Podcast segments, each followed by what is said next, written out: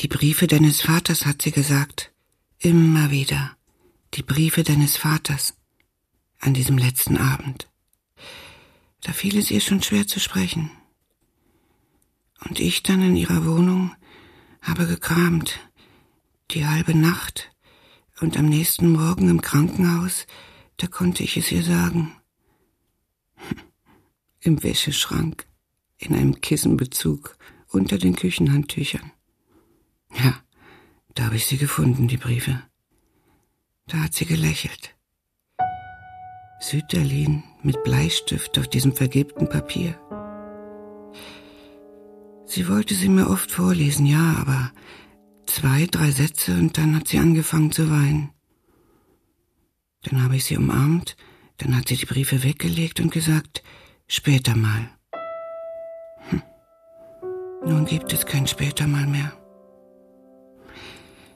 Ich war bei ihr, als sie gestorben ist. Ich konnte ihre Hand halten, Alvin.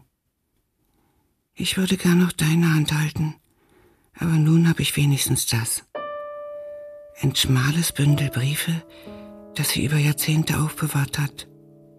Und mir ist so, als könnte ich mit dir reden. Die alte Tochter spricht mit ihrem jungen Vater. Hörspiel von Gabriele Bigott. An einem Sonntag im Sommer sitze ich auf der Treppe vom Haus. Ich bin sechs Jahre alt.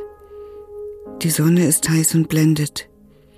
Ich schließe die Augen und öffne sie dann wieder ganz wenig, ganz langsam. Zwischen meinen Wimpern fangen sich die Sonnenstrahlen und machen sie zu bunten, flimmernden Härchen. Die Sonne hat viele Farben. Ich staune und probiere sie immer wieder aufs Neue aus. Es ist warm und sonntäglich still in unserer Straße.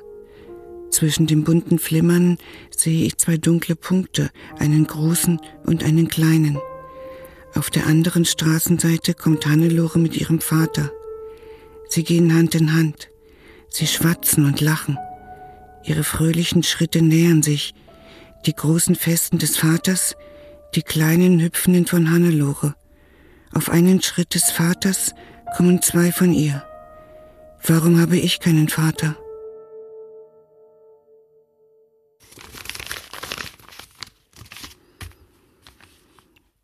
Feldpostnummer 03531b. Ach, mein liebes, liebes Lieschen. Die Briefe hast du geschrieben, als du Soldat warst. Aber mein Bild von dir war nie das eines Soldaten. Du wolltest nicht in den Krieg, das hat sie mir so oft erzählt. Du wärest ein weicher Mensch gewesen, ein empfindsamer, das Medizinstudium nach dem Physikum abgebrochen, beim Sezieren der Leichen ohnmächtig geworden. Und das Wichtigste, Hitler ist ein Idiot, hast du gesagt. Das hat sie mir auch erzählt. Auf den wenigen Fotos, auf denen du in Uniform zu sehen bist, habe ich mir als Kind ganz fest vorgestellt, dass du gerade in diesem Moment diesen Satz sagst. Hitler ist ein Idiot. Die anderen Fotos in dem Album, das wir uns immer wieder angesehen haben, gefielen mir viel besser. Ihr beide elegant gekleidet und so schön und so verliebt. Besonders die Bilder von einem Sommertag, die schlanke Mutter turnt eine Brücke und du, du liegst nur die Badehose an, so richtig malerisch im Gras. Ein Kranz aus Gänseblümchen auf dem Kopf.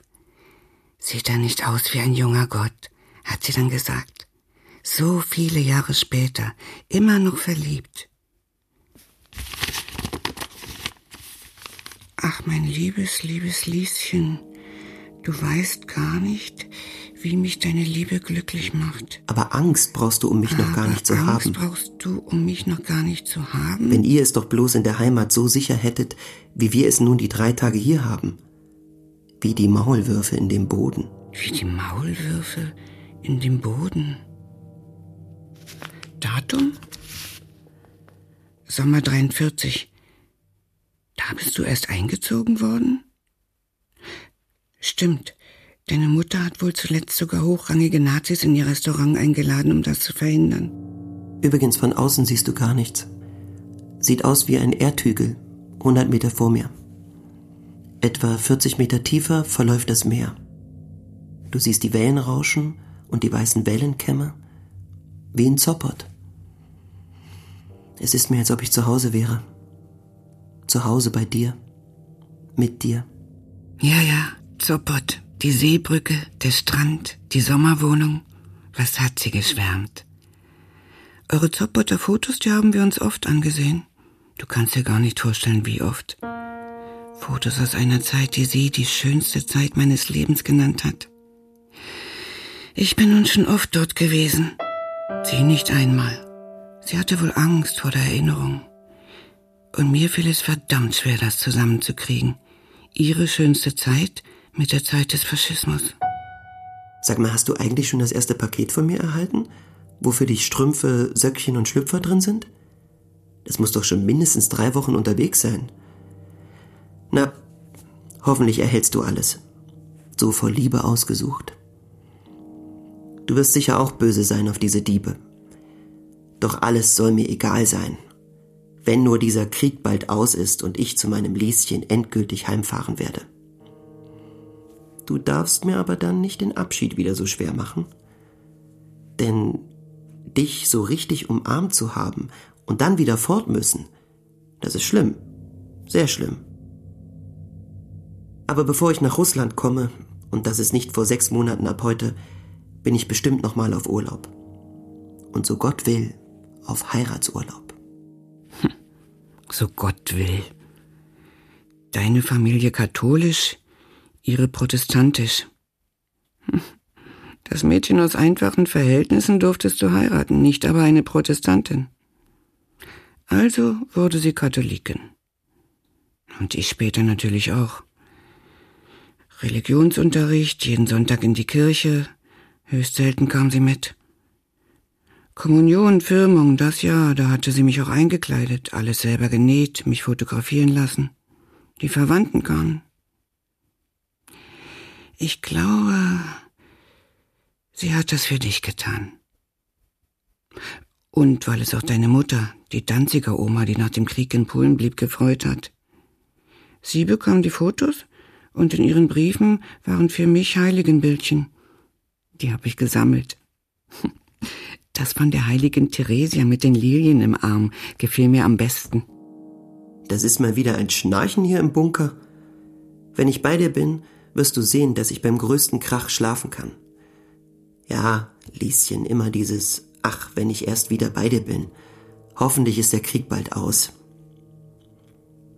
Wie viele Male am Tage malt sich meine Fantasie schon unser Wiedersehen aus. Wann seid ihr euch eigentlich das erste Mal begegnet? Ich könnte jede Bewegung von dir beschreiben. Hat sie mir davon erzählt? Den Duft deines Haares. Ich weiß es nicht mehr. Und die Süßigkeit deiner Lippen fühle ich manchmal schon fast körperlich. Vielleicht war es so.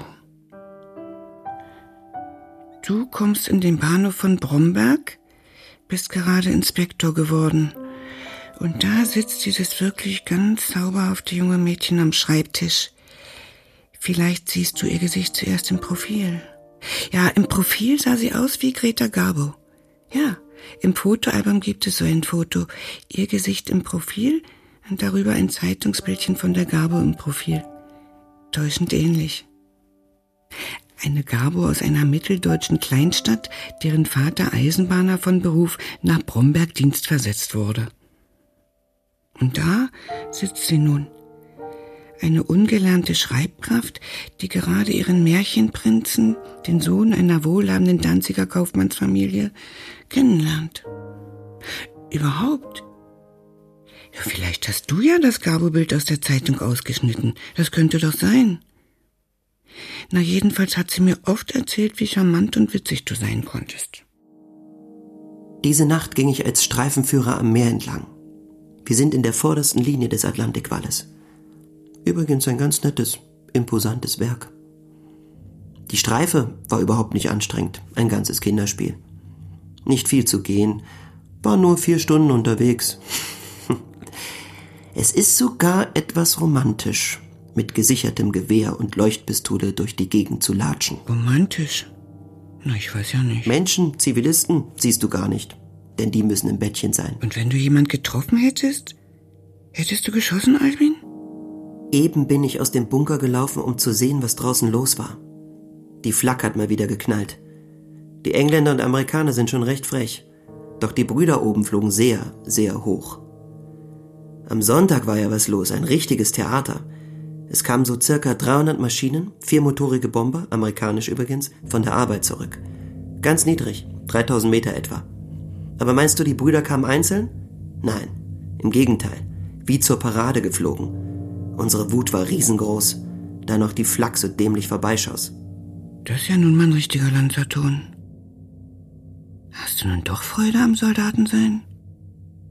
Oder drehst du so auf, weil du insgeheim doch Angst hattest? Wolltest deine Liebste beeindrucken? Solche Briefe, die so elegisch sind, brauchst hm. du nicht schreiben. Scheint doch nicht gelungen zu sein. Denn deine Briefe werden hundertmal von mir gelesen. In jeder freien Minute. Sogar auf dem Lokus. Du bist doch nicht böse darüber. Aber die Zeit hier ist so knapp. Urlaub wird es vorläufig nicht geben, denn aus allgemeinen Lagegründen ist Urlaubssperre. Doch kein Grund für Befürchtungen, denn mich wird immer Gott und mein verstorbener Vater schützen. Und ich sage mir immer wieder, es geht alles einmal vorüber und dann hast du mich ganz und gar auf dem Halse. Denn du wirst mich nie mehr los. Sie ist dich nie mehr losgeworden, Albin. Ja. Wenn auch auf andere Weise, als du es dir gewünscht hast. Ich glaube, mit der Erinnerung an dich blieb die Sehnsucht nach einem Leben, das anders hätte sein können. Mir kam es manchmal so vor, als wenn sie dieses andere Leben immer noch, immer wieder vor sich her träumte. Dabei hattet ihr doch so wenig Zeit miteinander. Ob schon, wenn sie davon erzählte, kam es mir ganz anders vor. Du wirst sehen, dass ich Recht behalten werde und dass wir in absehbarer Zeit heiraten.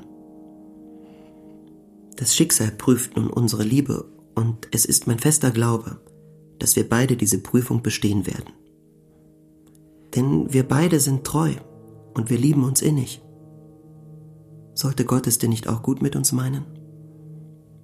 Wir empfangen doch nun unser Leben nur durch ihn in diesem schrecklichen Kriege. Versprich mir bitte, nie an Gott zu zweifeln. Wie sollte das gehen, Albin? Nicht zweifeln? Sie war doch verzweifelt, als sie keine Briefe mehr von dir bekam die langen Jahre danach, als sie immer noch hoffte, hoffte, du würdest zurückkommen, als sie immer wieder Briefe ans Rote Kreuz schrieb.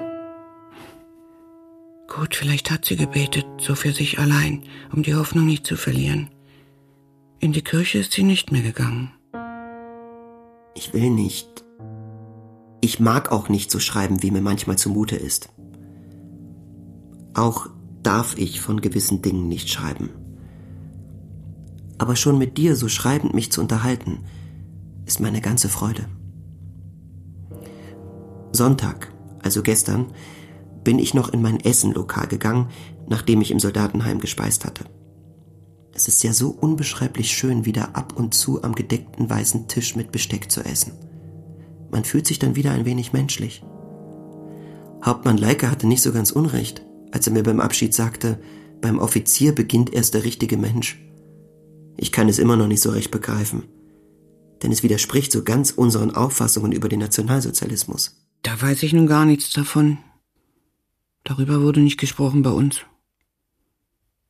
Wie ein schwarzes Loch kam mir das als Kind immer vor, diese Zeit.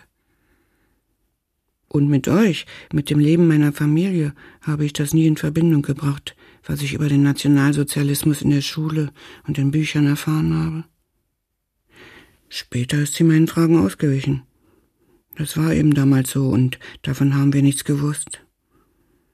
Ja, einmal hat sie mir erzählt, dass sie als ganz junges Mädchen eines Nachts von Hitler geträumt hat. Er hätte so schöne blaue Augen gehabt. Und dann hat sie gelacht und gesagt, siehst du, so dumm war ich damals. Sie haben immer nur von dem schrecklichen Krieg gesprochen, in dem sie alles verloren hatten wie die Umsiedler, die Vertriebenen. Aber im Unterschied zu denen war ja die kleine mitteldeutsche Stadt ihre Heimat, aus der sie erst 1941 nach Bromberg gezogen sind. Ich habe viel zu wenig nachgefragt. Weiß nicht mal sicher, wie das mit so einer Dienstversetzung war. Aus den Papieren, die noch da sind, geht nichts hervor. Hm. Wahrscheinlich hatten die sich ein besseres Leben erhofft, als sie weggingen. Ja, und dann hatten sie den Salat. Das nahmen sie dann auch hin. Waren eben kleine Leute, die sowieso nichts ändern können. Hatten wohl nun auch die Nase voll von neuen Zeiten und neuen Hoffnungen. Dein jüngerer Bruder, der schon 46 aus dem Krieg zurückkehrte, wurde Neulehrer. Sie hätte das auch gekonnt. Machte sie nicht. Sie wartete. Was hättest du gemacht, wenn du wiedergekommen wärst, Albin? Als Soldat, als einfacher Lanzer hat man nur wenig Wünsche. Der Hauptwunsch ist eine baldige Heirat und glückliche Heimkehr. Das andere Hauptkapitel, das ist das Essen. Aber ich habe dich, deine Liebe und Treue. Wie arm kommen mir die anderen trotz aller Fett- und Fleischpakete vor. Denn ohne von dir einen Brief erhalten zu haben, schlafen zu gehen, ist fürchterlich. Dann erst merke ich den Hunger. Aber wenn ich einen Brief von dir mit in mein Bett nehmen kann, dann spüre ich nichts mehr. Dann ist mir, als wenn du bei mir wärst. Es ist manchmal fürchterlich hier. Ich kann und mache alles. Eben bittet mich ein Kamerad für ihn etwas zu tun. Die Menschen sind doch so dumm. Jetzt möchte ich dich gerne umarmen, Albin. Die Rollen tauschen. Die alte Tochter nimmt ihren jungen Vater in die Arme, möchte ihn schützen, behüten, ja. Meine liebe kleine Braut und hoffentlich auch baldige Gattin. Du kannst mir glauben, mein kleiner Nachtwächter, dass ich, wenn ich irgendwie kann, dir Briefe schreibe. Sieh mal, nun habe ich das Wort Nachtwächter geschrieben und musste gleich an die vielen schönen Stunden denken, in denen ich dies Wort zu dir sagte. Und mir ist, als wenn du mir ganz leise Albin sagtest. Albin, komm, komm zu mir. Wir wollen uns in der Mittagspause ein wenig hinlegen. Ich kann nicht mehr weiterschreiben denn ich habe bald Tränen in den Augen. Es könnte sonst jemand hier hereinkommen und das bemerken. Dann denkt man wieder, dass ich weich bin. Nein, das bin ich nicht. Ich habe nur so schreckliche Sehnsucht nach dir. Nie wieder hat sie so eine Liebe erlebt. Aber das hat sie auch manchmal gesagt. Wer weiß denn, wie alles gekommen wäre. Vielleicht hätte mich Albi noch gar nicht immer so geliebt. Vielleicht hätten ihm auch andere Frauen gefallen. Und wer weiß, wie er mit dem Leben hier zurechtgekommen wäre. Es hätte ja auch einen Alltag gegeben. Schicke mir doch bitte eine kleine Schachtel aus Blech, wo ich meine Zigarettenstummel weglegen kann, um Zigaretten für mich zu sparen. Ach, du schreibst mir da, dass so eine Fahrt im Güterwagen schlecht wäre. Solch eine Fahrt ist doch was Herrliches. Man kann so schön im Stroh schlafen. Es gibt wohl andere schöne Dinge. Doch ich glaube fest daran, dass dieser blöde Krieg bald aus ist. Vergiss bitte auch nicht, deine Briefe mit Nummern zu versehen und die von mir nummerierten Briefe, die du erhalten hast, mir mitzuteilen. Hat anscheinend nicht geholfen, das Nummerieren. Da müssen viele Briefe verloren gegangen sein. Ah, hier der nächste. Januar 44. Bergen. Ah, in Bergen stationiert. Dazwischen hat es aber einen kurzen Weihnachtsurlaub gegeben, da gibt's Fotos davon. Auf einem sitzt du in einem Sessel am Kachelofen, die Füße in dicken Filzlatschen über die Lehne gestreckt, so in der Haltung gemütliches Heim, Glück allein, und du grinst, ja. Da grinst du total albern, ja. Ja klar, die Briefe muss sie mitgenommen haben im Januar 1945, als sie zurück sind.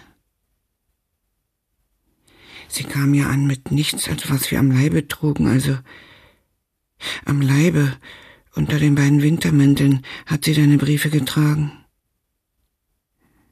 Auf den Zug, der ihr sonstiges Hab und Gut nachbringen sollte, fiel eine Bombe.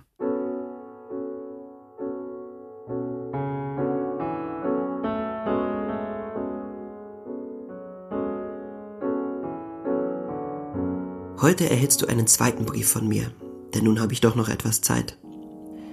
Man hat mich gerade noch beschäftigt, wohl damit ich nicht auf dumme Gedanken komme. Aber dumme Gedanken habe ich nicht. Es sei denn, es ist dumm, immer vom Frieden zu träumen und ihn herbeizusehnen. Das gefällt mir jetzt sehr.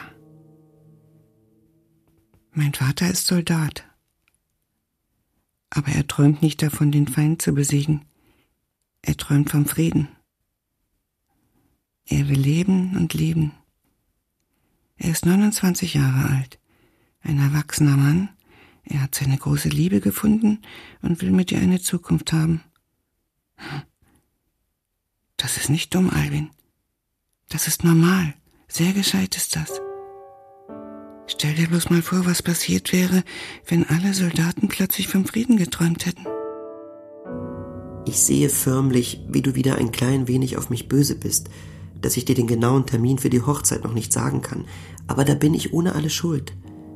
Es können immer unvorhergesehene Dinge eintreten. Ein Soldat hat eben erst Urlaub, wenn er in der Bahn sitzt und fährt. Und dann noch eins. Ich bin mal wieder krank. Ein fürchterlicher Husten. Hochzeit am 3. Februar. Ach, wenn ich mit diesem Husten zu dir komme. Das Hochzeitsfoto erste Seite in dem Album, das sie für mich zur Erinnerung angelegt hatte. Du, weißes Hemd im dunklen Anzug, weiße Fliege und eine weiße Schleife mit Myrtenzweig im Revers. Sie, weißes Kleid und Schleier mit Myrtenkrone. Märchenhaft schön seht ihr aus. Und wie ein Märchen beginnt auch ihr Kommentar unter dem Bild. Es waren einmal zwei junge Menschen. Auf der nächsten Seite ist das Märchen aber schon zu Ende. Der böse Krieg wütete und zerstörte, und so vernichtete er auch das junge Glück, noch ehe ihr Kind das Licht der Welt erblickte. Eigentlich ist sie aus diesem Märchenverlust nie herausgekommen. Und ich wohl auch nicht. Den Hass auf den bösen Krieg so allgemein und gleichzeitig so unbedingt, den würde ich nicht los. Pazifistische Tendenzen? Dieser Vorwurf hat mich durch die Jahre in der DDR begleitet. Und nun ist es auch nicht viel anders bin wohl sowas, was heute abfällig Gutmensch genannt wird. Von eurem Hochzeitstag gibt es sonst nur winzig kleine Fotos. Es war anscheinend sehr kalt, und du hattest den schlimmen Husten, sie einen massiven Schnupfen. Sie hat mir erzählt, dass sie zwischendurch immer wieder Dampfbäder machen musste und alles nur wie im Nebel mitbekommen hat. Aber ihr wart beieinander. Ihr hattet euren lang ersehnten glücklichsten Tag. Und ohne ihn eine einfache Rechenaufgabe, wäre ich nicht auf der Welt. Liebste Frau, ich liebe dich mit allen Fasern meines Herzens. Vergiss mich nicht und bleibe mir immer treu, wie ich treu bleibe. Dreimal ist er noch ins Haus gegangen, hat sie mir erzählt. Dreimal hat er sich von uns verabschiedet.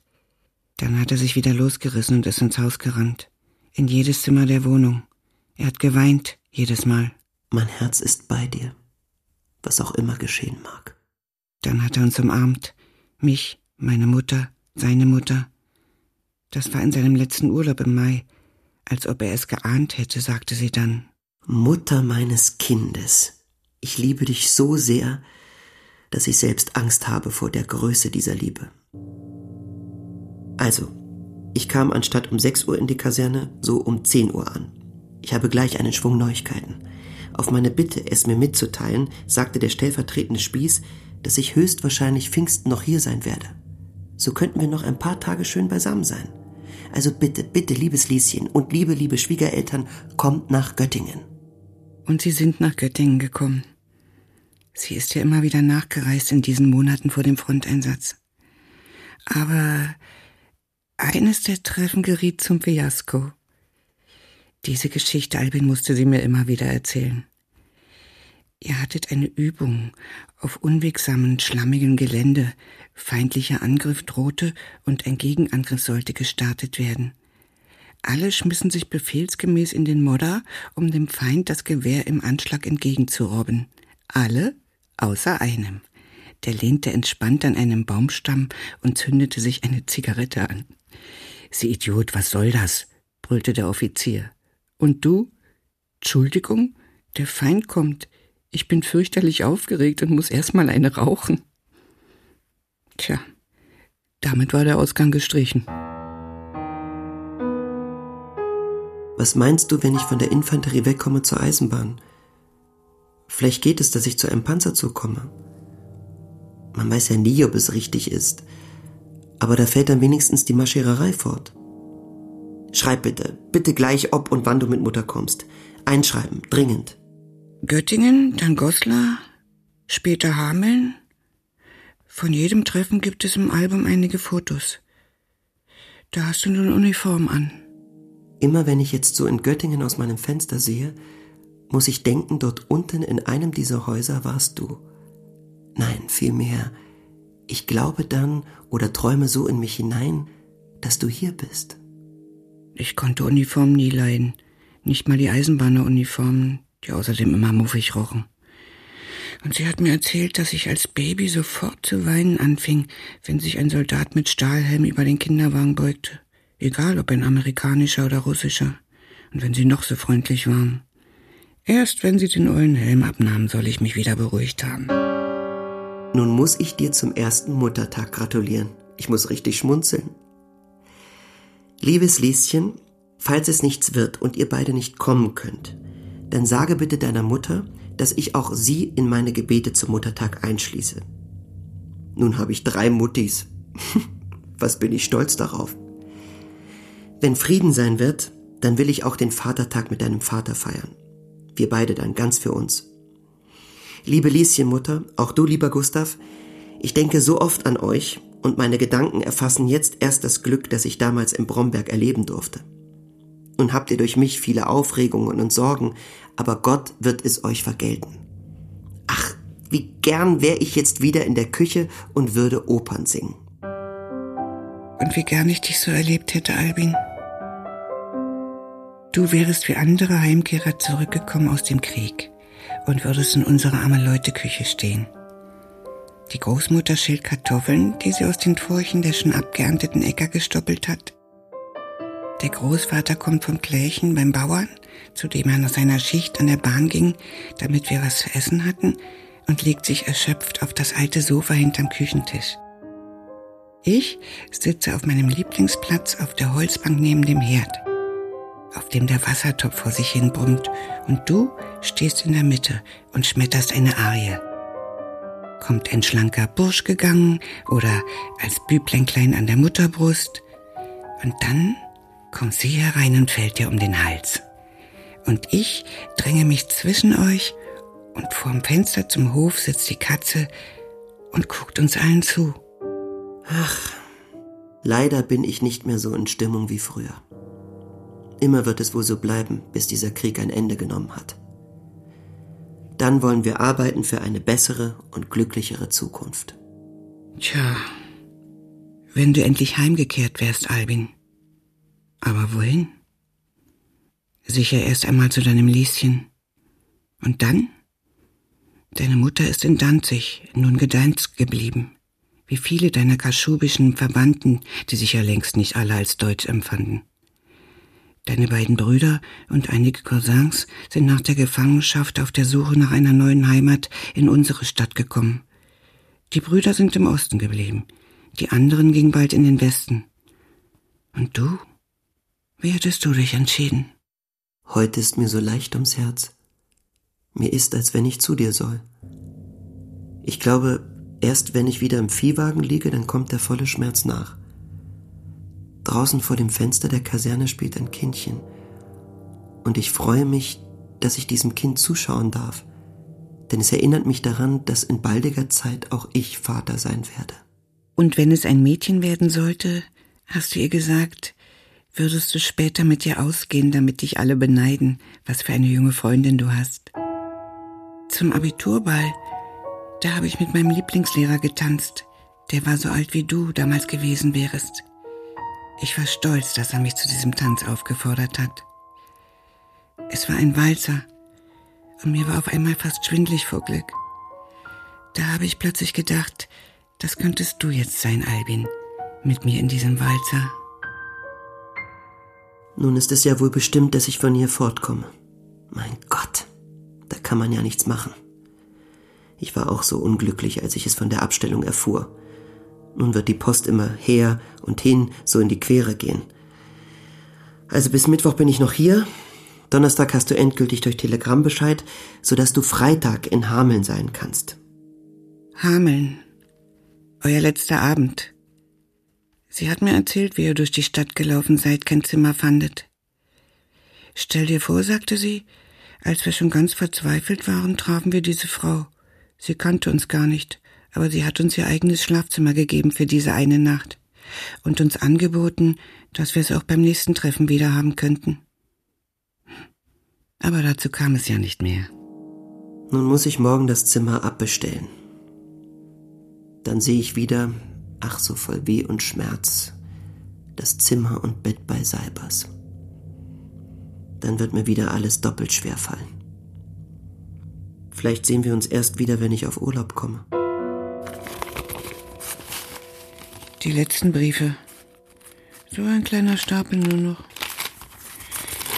30. Mai der erste und hier der letzte. 17. Juni. Keine Ortsangabe. Nie. Nur im Osten steht da. Nun bin ich an der Front. Bei Minsk vermisst wird sie später mitgeteilt bekommen. Jeden Heimkehrer aus russischer Gefangenschaft, den wir getroffen haben, hat sie gefragt, ob er ihren Mann vielleicht gekannt hätte, ob er vielleicht auch bei Minz gewesen wäre. Und einer hatte ihr gesagt, wenn er dort war, machen Sie sich keine Hoffnungen. Es war die Hölle. Es war die Operation Bagration. Habe alles darüber nachgelesen. Verlustreicher als Stalingrad. Die schlimmste Niederlage der Wehrmacht im Zweiten Weltkrieg. Begann am 22. Juni. Und dein letzter Brief ist vom 17. Juni datiert. Nun bin ich an der Front. So wenig Zeit bleibt dir noch, Albin. Jetzt denke ich an dich, so wie an meinen kleinen Enkelsohn. Ja, ihr habt die gleiche beschützenswerte Zartheit für mich. Stell dir vor, es gibt wieder einen kleinen Menschen, der ganz Hoffnung ist und Freude. Ein Stückchen Weiterleben auch für dich. Nun bin ich an der Front. Vielleicht wären es noch über 50 Jahre gewesen mit ihr, mit uns. Muss man sich mal überlegen. Und das bei Millionen Menschen. Wie viele Abermillionen Jahre Leben dann der Welt fehlen? Nun bin ich an der Front und habe wenig Zeit, um lange Briefe zu schreiben. Doch ich muss, und wenn ich noch so wenig Zeit habe, dir paar Zeilen schreiben. Heute war ich so ein bisschen unterwegs und da fand ich auf einer Wiese Vergissmeinnicht und Veilchen, deine Lieblingsblumen. Ich schicke sie dir in diesem Brief. Die Fotos von der Front in den Büchern, ich konnte die kaum ansehen. Und jetzt auf einmal du dazwischen. Wie du inmitten dieses Grauens eine Blume pflückst. Heute Nacht geht's wieder einmal raus. Und dann kommt der Schlaf. Es kann donnern und krachen, ich schlafe fest und tief. Mein Bett besteht aus vier Pfählen und zwei schmalen Brettern. Kein Stroh, nichts. Die erste Zeit wachte ich immer auf und konnte nicht einschlafen. Es war zu hart. Doch nun habe ich mich gewöhnt daran. Genauso hat Albin immer im Bett gelegen, hat sie mal gesagt. Auf der Seite, die Zudecke übers Ohr gezogen, so wie du jetzt. Sie kam ins Zimmer und weckte mich. Er konnte nicht schlafen, wenn sein Ohr nicht zugedeckt war. Da bin ich gleich noch eine Weile so liegen geblieben. Und immer noch schlafe ich so, Albin, auf der Seite zusammengerollt, die Zudecke weit übers Ohr gezogen. Heute ist nun Sonntag. Da habe ich mir zur Feier des Tages Kartoffelpuffer gebacken. Zehn große Kartoffeln, eine Kostbarkeit schon, eine leere Konservendose mit Nägeln durchlöchert und nun der Clou, dazu in das geriebene Süßstoff und Puddingpulver – das hat geschmeckt. Ganz fabelhaft überhaupt.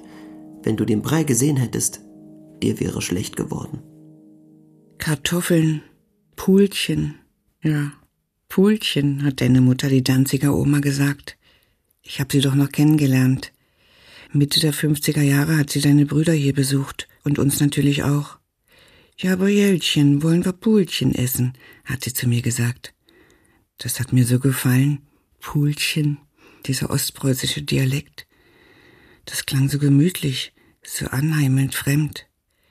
Und ihre Gerichte mochte ich auch. Die Hühnersuppe, die Krautklöße.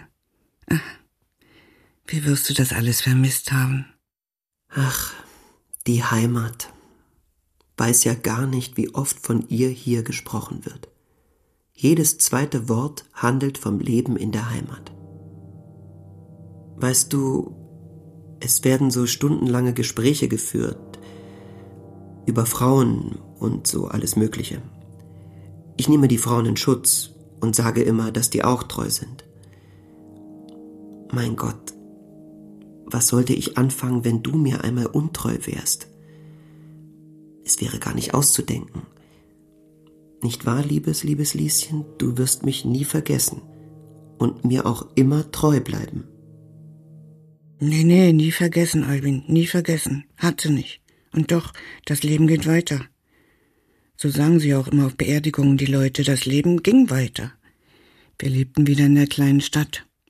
Einmal haben wir uns in Halle mit einem Mann getroffen, der sah aus wie der Schauspieler Willy Bürgel, so mit Schnauzbärtchen, der spielte in einer Band im Steintor-Varieté. Da war ich vielleicht fünf Jahre alt. Ich konnte ihn nicht leiden, weil er mich Fräulein Streuselkuchen und Fräulein Lautsprecher nannte. Der ging dann wohl in den Westen. Und an einen Herrn Lichten erinnere ich mich, der war ein glühender Fortschrittsmann und warb für die deutsch-sowjetische Freundschaft. Er sah gut aus, und er hatte einen Sohn so alt wie ich, damals sieben oder acht Jahre. Der gefiel mir auch. Herr Lichten war verheiratet. Er hatte eine selbst mit Blumen bemalte hölzerne Schatulle geschenkt, innen mit Staniolpapier ausgelegt. Die fand ich wunderschön. Sie steht jetzt bei mir im Bücherregal, alte Fotos drin aber mit beiden war wohl nichts Ernsthaftes, nein. Wir wohnten ja auch zusammen mit den Großeltern, und eigentlich waren wir beide da irgendwie die Kinder, dein Lieschen und ich. Nun grüßt dich mit Gott und küsst dich und erst, väterlich, erst väterlich, dann wie, dann ein, wie ein Liebhaber, dein schmieriger, dein schmieriger Lanze, Albin. Ein Liebhaber, einer zum Liebhaben, den gab es nicht. Nur einmal, Sie hat mir davon erzählt, als ich selbst in Not war, als sie versuchte, mich zu trösten. Wenige Sätze nur. Ein Kind, das nicht geboren wurde. Sie hat auf dich gewartet. Dein Bruder, der Jüngere, mit dem du besonders verbunden warst, kam zurück. So Momente, wo alles durcheinander geht. Freude, Weinen, plötzliche Nähe, so ein einziger Moment nur. Er heiratete bald, die Familien besuchten sich oft. Er wurde mein Lieblingsonkel.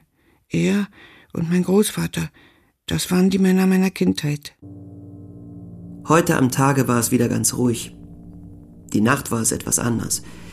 Na, es ging aber alles gut.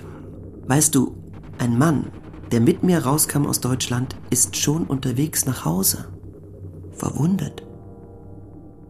Der Mann, den sie dann geheiratet hat, Albin, viele Jahre später, ist auch verwundet dem Krieg entkommen. Er trug eine Beinprothese. Er war fünf Jahre jünger als sie. Aber er hatte im Krieg wohl auch seine Jugend verloren. Sie hat mir immer gesagt, dass sie für ihn die erste Frau war. Er wurde mit den Jahren immer seltsamer, die Ehe eintöniger. Ich weiß nicht, was sie zusammengebracht hat. Ein bisschen sah sie vielleicht anfangs ähnlich. Sie wollte wohl auch endlich raus aus dem Elternhaus. Sie war ja nun fast 40. Bin nachts mal wieder spazieren gewesen und wäre fast beim Ivan gelandet. Da sieht man, dass man noch viel lernen muss. Nun sitze ich in einem herrlichen Bunker, als Gast natürlich, und hier ist sogar ein Ofen und auch ein Tisch und der Gipfel des Luxus, ein Radio. Es spielt Musik, Tanzmusik. Ach, und so gern würde ich wieder einmal eine Symphonie hören. Weißt du noch, wie wir in Bromberg das schöne Konzert im Theater gehört haben? Nun ist alles so in der Vergangenheit. Alles ist nun längst in der Vergangenheit. Ein ganzes langes Leben ohne dich. Manchmal hat sie sich Geschichten ausgedacht. Vielleicht, sagte sie, ist er desertiert und eine russische Frau hat ihn aufgenommen. ihm das Leben gerettet. Aus Dankbarkeit ist er bei ihr geblieben, sie haben Kinder bekommen, er musste für sie alle sorgen, und er hat es nicht übers Herz gebracht, sie zu verlassen. Ja, sowas hat sie sich ausgedacht, Alvin. Ich nehme deine Hände und streichel sie. Ach, ich möchte die Augen sehen. Deine Augen, wenn sie leuchten, wenn ich wiederkomme. Ihre schönen Augen. Haben wir alle ein bisschen was abgekriegt davon. Ich, die Töchter, unser kleiner Enkelsohn guckten auch schon mit diesen Augen in die Welt. Sie war fast 45, da bekam sie noch einmal ein Kind, wieder ein Mädchen, fast 20 Jahre jünger als ich. Ich war da schon aus dem Haus, studierte schon. Ihren Mann habe ich Vater genannt, später aber viel lieber Opa, was er für meine Kinder dann noch war. Ein Vater wurde er für mich nicht. Aber sie war nun noch mal eine gute Mutter. Und meine ältere Tochter, von der wir lange nicht wussten, dass sie behindert war, ist dann auch noch die ersten Jahre bei ihr gewesen. Aber wir waren trotz aller Sorgen fröhlich miteinander, Albin. Weiber sind zäh, hat mal einer zu mir gesagt. Der hatte es sich leicht gemacht. Na und? Vielleicht stimmt das sogar. Zäh. Na ja, was so Kerle sagen. So in ruhigen Zeiten. Wir wollen hoffen, dass uns Gott gnädig ist. Vielleicht schenkt er uns in seiner großen Güte noch viele Jahre des Friedens und des Glücks. Die hatten wir. Wir ja. Viele Jahre. 70 Jahre Frieden, wenigstens in diesem Teil der Welt, Alvin. Das ja. Ach, wenn doch bald Frieden wäre. So vergeht ein Tag nach dem anderen, ein ewiges Einerlei von Ängsten und Arbeit. Man gewöhnt sich noch an alles. Nein, man gewöhnt sich nicht. Ich denke an dich, an einen einzigen Menschen, der umgekommen ist im Krieg. Und in jeder Sekunde sterben wieder Menschen in neuen Kriegen. Meine Lippen sind zersprungen und eitern. Täglich und jede Nacht an der frischen Luft. Eisenhaltig ist sie auch noch. Ich kann fast gar nicht sprechen. So schmerzt es, wenn ich den Mund bewege. Ach, wenn es doch bald Frieden wäre. Träumst du auch so oft von mir wie ich von dir? Ein Traum von einer neuen Zeit, in der alles besser und schöner und friedlicher werden sollte. Mit dem bin ich aufgewachsen. Nie wieder Krieg und damit nie eine Mutter ihren Sohn beweint. So sollte es sein. Und ich wollte dazugehören, zu denen, die die Welt besser machen sollten. Gestern war ich mal wieder ein Glückskind. Der Ivan war sehr frech und schoss auf weite Entfernung uns direkt eine Garbe vor die Füße. Die zweite lag schon richtig, aber wir schon auf der Schnauze. Kann der Mensch sich aber schnell hinlegen. Na, sonst habe ich noch nicht viel mitgemacht. Brauchst also keine Sorgen zu haben, es wird überall nur mit Wasser gekocht. Nie werde ich vergessen, wie ein Funktionärsmensch, da war ich schon Studentin, unser politisches Bewusstsein mit solchen Sätzen stärken wollte. Wenn wir Halt machen, stehen wir am Atlantik und wir müssen den Krieg haben wollen. Und unsere Jungen aus dem Studium heraus zur Armee eingezogen wurden, weil wir einen Aufruf für mehr Friedensaktivitäten statt Atomschutzbelehrungen gestartet hatten. Bis jetzt habe ich noch keinen Schuss aus meiner Flinte abgeschossen. Vielleicht habe ich doch recht, dass bevor ich den ersten Schuss abschieße, Frieden sein wird. Doch wir wollen alles in Gottes Hand legen. Er wird schon alles zum Guten wenden. Wenn dich doch dein lieber Gott erhört hätte. Passiert ist auf der Fahrt hierher nichts, denn der Mensch muss Glück haben. Vor uns der Zug ist zum Teil in die Luft geflogen. Bist also jetzt ganz vorn, direkt an der Front. Und ich? Völlig irrational. Habe immer mehr Angst um dich. Als wir dann am Einsatzort ankamen, da mussten wir viel marschieren und das fällt mir doch so schwer. Besonders unangenehm ist der Staub. Du marschierst nämlich in einer richtigen Staubwolke. Ich versuche vergeblich, die grauenhaften Frontfotos zu verdrängen, weil ich nun immer dich darin sehe. Es ist ein eigenartiges Gefühl, wenn man das erste Mal so nach vorn kommt. Feuerwerk hast du gratis. Auch das Geknalle und die Unheimlichkeit der Nacht wirken doch sehr stark auf den Menschen. Heute Nacht, da habe ich wohl auch ein ziemlich blödes Gesicht gemacht. Wir waren vor dem Drahtverhau und arbeiteten.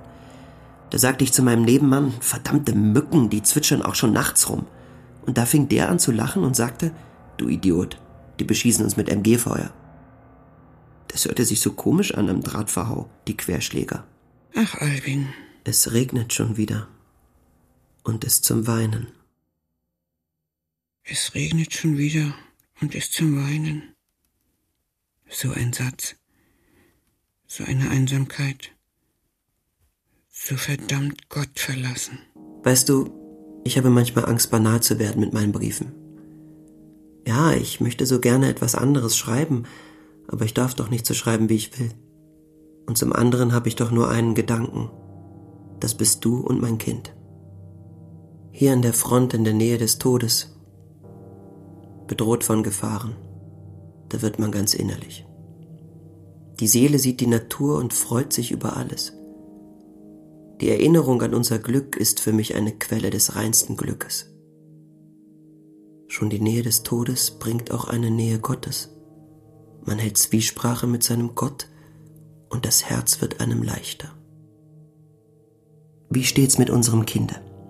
Hast du Schmerzen? Rührt es sich? Ach, wäre es herrlich, nun bei dir zu sein und alles miterleben zu dürfen.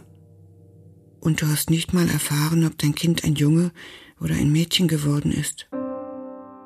Aber sie hat jedes Jahr vom Fotografen Bilder von mir machen lassen.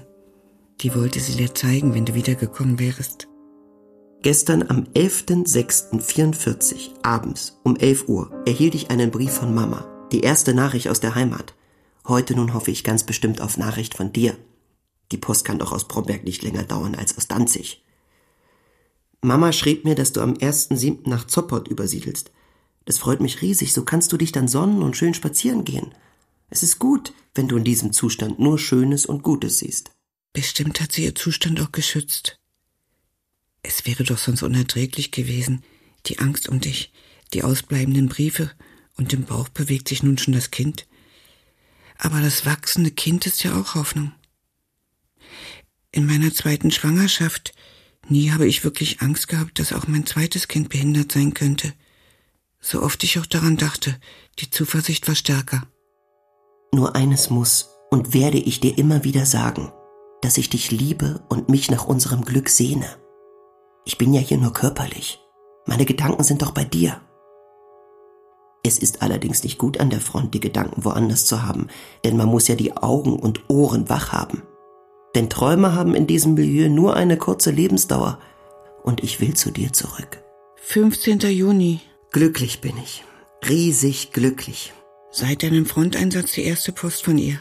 Bin an diesem Abend von allen Kameraden beneidet worden. Das war noch nie da gewesen. Nun, unsere Liebe ist eben auch einmalig. Also, ich habe alle Briefe bis Nummer 15, einschließlich. Nun schreibst du mir, dass du nicht wieder nach Könnern magst. Ja, Lieschen. Wo der Mensch lebt, von Herzen lebt, da ist auch seine Heimat. Anschauen werde ich mit dir bestimmt noch einmal Könnern. Das kleine Haus, in dem wir zur Miete gewohnt haben. Zwei Stuben, Kammer, Küche, Plumpsklo auf dem Hof. Ein Stück Garten gab's auch. In der Kammer schlief der Großvater, der Schicht arbeiten musste. Die Großmutter, sie und ich in der Schlafstube. Die Wärme der Frauenkörper, wenn ich am Sonntag zu ihnen ins Bett kroch, das war schön. Erst als ich selber eine erwachsene Frau war, habe ich ahnen können, dass dieses Leben für sie längst nicht so normal war wie für mich wie schwer ihr die Rückkehr in das enge Kleinstadtleben gefallen sein muss. Also die Namen wären Theresia Gabriele und Wolfgang Matthias. Diese Namen kannst du ruhig nehmen und kein Mensch kann dir zwischenmeckern. Das Kinderbettchen ist für mich im Traum schon ein Himmelbettchen geworden. Ich weiß ja, dass du es schön einrichten wirst. Das konnte sie schön einrichten, aus nichts was machen. Gerade in den schlechten Zeiten war sie da eine Meisterin. Und fotografiere bitte auch immer dich damit ich mich an deinen Bildern satt sehen kann. Nun schreibst du mir, dass du Klavierunterricht nimmst. Das ist wirklich eine große Überraschung für mich. Klavierunterricht hatte ich dann auch. Das hat sie sich für mich geleistet. Drei Mark die Stunde bei Klavierlehrer Teschke. Das Klavier hat sie auf Raten gekauft. Aus einer der Villen, die den reichen Leuten gehörten. Sie selbst hat nicht mehr Klavier gespielt. Sie war so gern stolz auf mich dass ich mir Einsen in der Schule hatte als ihr Zahnarztsohn. Ganze Mappen hat sie über meine kleinen Fernsehauftritte angelegt. Später Artikel gesammelt, die über Theater- oder Radioarbeiten erschienen. Manchmal denke ich, sie hat ihren eigenen Ehrgeiz auf mich verlegt. Alles sollte ich besser und richtiger machen als sie. Und ich hätte das auch gern gewollt, gerade für sie. Ohne sie hätte ich das alles nicht geschafft. Beruf, Familie, Mutter sein. Aber das alles richtig machen wollen, das richtig machen sollen, das kann manchmal auch eine Last sein. Ich bin so müde. 17. Juni. Der letzte Brief. Wir haben so kräftig geschanzt und ich bin diese schwere Arbeit nicht gewohnt. Doch es wird ja noch werden. Du brauchst keine Sorgen haben. Gott ist gütig und gnädig. Wir haben noch ein ganzes Leben vor uns. In diesem Leben werden wir beweisen müssen, dass wir nicht nur leere Versprechungen gemacht haben. Dann hast du immer so Sorgen um mich. Liebes. Liebes Kleines, es ist ja nicht leicht. Was andere aushalten, muss ich auch aushalten. Gott wird uns allen helfen. Es wird wohl nicht mehr lange dauern. Ich will mir nicht vorstellen, wie lange es gedauert hat, Albin, wie es für dich zu Ende ging. Es sind ja nicht nur die schrecklichen Kriegsfotos von damals, es sind doch die von heute. Und du einer der Millionen Toten dieser Kriege. Dieses schmale Bündel Briefe, das hab ich nun, und die Fotos. Ja, und dann noch die silberne Schatulle mit dem Rosenkranz, auf der eingraviert ist, dass du sie zur ersten Kommunion bekommen hast. Ach ja, und einen Schal habe ich noch. Der ist aus blauer Wolle, fadenscheinig inzwischen und sehr kurz, mit einer Naht in der Mitte. Er muss wohl mal gerissen sein, oder sie haben ihn damals für mich passend gemacht. Der liegt nun immer noch im Schrank, neben meinen anderen Schals und Tüchern, die ab und zu mal aussortiert werden. Ich nehme ihn dann in die Hand, überlege ein bisschen und lege ihn doch wieder zurück. Die silberne Schatulle trage ich in jeder Handtasche mit mir herum. Ich werde nervös, wenn ich merke, dass ich sie vergessen habe. Und wenn es mir ganz schlecht geht oder ich Angst um einen lieben Menschen habe oder vor einem Flug, dann bete ich sogar den Rosenkranz. Das Getreide ist hier schon ziemlich hoch. Am Tage ist es heiß und nachts kalt. Heute ist mal Regen und kaltes Wetter. Heute haben wir als Verpflegungssatz Schnaps bekommen. Da will ich dann eins auf dein Wohl trinken und dann nur sehen, dass ich schlafen kann. Denn ich bin ziemlich kaputt. Kann ich mich nicht zu dir legen, Albin? So wie ich neben deinem Lieschen gelegen habe, an ihrem letzten Abend. 90 Jahre alt ist sie geworden. Die Krankenschwester hatte mir das freie Bett im Zimmer dicht an ihrs gestellt. Ich habe ihre Hand gehalten. Noch am Morgen konnten wir miteinander sprechen. Jetzt in der Nacht reagierte sie nicht mehr. Sie atmete schwer, aber ruhig. Es war, als wenn sie langsam verginge. Ach, trink den ganzen elenden Schnaps aus, Alvin. Lass uns hoffen, dass du den ersten Schuss, vor dem du dich so gefürchtet hast, nun gar nicht mehr abgeben musst.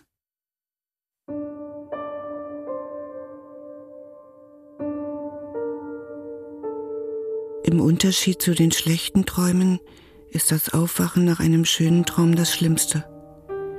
Wir spielen vor dem Haus Humpeldütchen. Ich male gerade ein Kästchen des Spiels aus. Wenn ich fertig bin und hochsehe, steht vor mir ein fremder Mann. Er fragt, wo Frau Stefan wohnt. Er hat ein bärtiges Gesicht und seine Kleidung ist voller Staub. Ich zeige auf unser Haus und sage, Frau Stefan, das ist meine Mutter. Da sehe ich, wie über die staubigen Wangen des Mannes eine Träne rinnt. Genau wie in den Heimkehrergeschichten. Ich gehe auf ihn zu. Er legt seinen Arm um mich und drückt mich ganz fest an sich. Vati, sage ich, Vati, endlich bist du da. Ganz nah spüre ich seine Wärme und einen Herzschlag, von dem ich nicht weiß, ob er mir gehört oder ihm.